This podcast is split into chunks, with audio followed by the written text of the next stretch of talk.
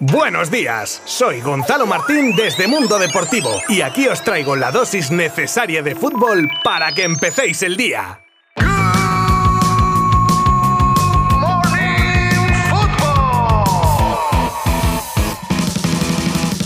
Hola a todos, ya estamos de vuelta para abordar la última semana de este año 2022 y lo hacemos como siempre con todo lo más destacado del mundo del fútbol de estos días. En una semana, por cierto, en la que vuelve la liga. No hay que olvidar que el jueves ya tenemos tres partidos de primera, por lo que vamos a tener unos episodios de Good Morning Football de lo más interesantes, como siempre. Hoy hablaremos del posible regreso de Dembélé con vistas a poder estar en el derby de la ciudad condal, actualización del fichaje de CR7 por el Al Nassr, la posible salida de Coutinho del Aston Villa, resumen del Boxing Day en la Premier, los jugadores del Madrid que podrían estar en la recta de salida en enero, polémica con Benzema tras las palabras de su agente diciendo que podría haber jugado el Mundial. Y para cerrar os cuento el nuevo fichaje del español a falta de pasar únicamente la revisión médica. Os habla Gonzalo Martín desde Mundo Deportivo y vamos con todo desde ya.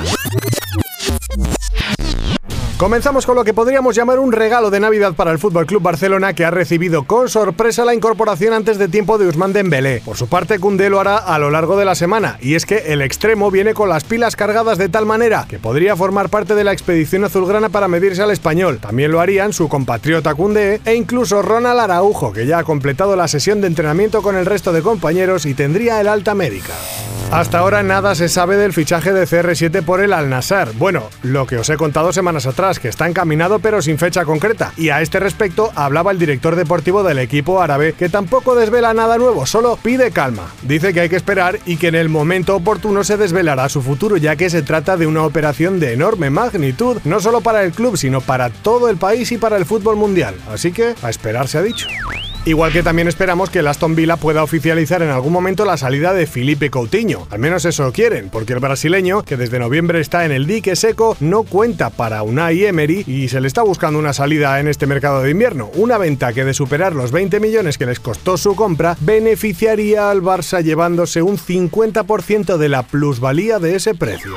Y ya que estamos en Inglaterra, ayer era el famoso Boxing Day en la Premier, con una serie de interesantes partidos que terminaron con los siguientes resultados Brentford 2, Tottenham 2, Southampton 1, Brighton 3, Leicester 0, Newcastle 3, Everton 1, Wolves 2, Crystal Palace 0, Fulham 3, Arsenal 3, West Ham 1 y Aston Villa 1, Liverpool 3. Por cierto, este último partido con pincelada española muy positiva, ya que un joven vigués de nombre Stefan Bajsetic, sí, sí, aunque ese sea su nombre, que no sé ni siquiera si lo he pronunciado correctamente, es gallego, pues a sus 18 añitos protagonizó el tercer gol red, estrenándose así como profesional y también nos deja el partido de ayer la oficialización del Liverpool del fichaje de una de las sensaciones del Mundial, el delantero neerlandés Cody Gakpo.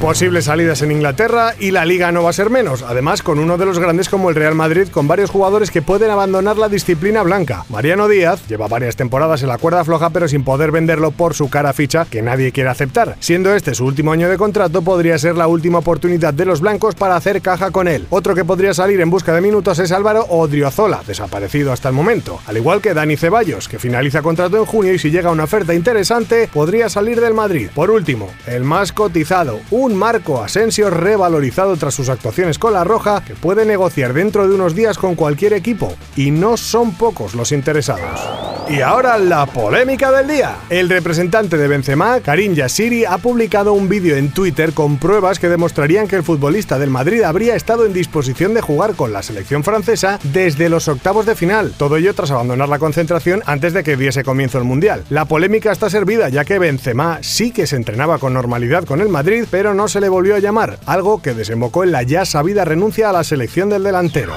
Y para cerrar el día de hoy os cuento que el español tiene nueva incorporación falta de pasar el reconocimiento médico pertinente. Se trata del internacional mexicano César Montes, procedente del Rayados de Monterrey. El central de 25 años y 1,95 metros de estatura firmaría hasta 2028 y llega tras el pago de 8 millones de euros.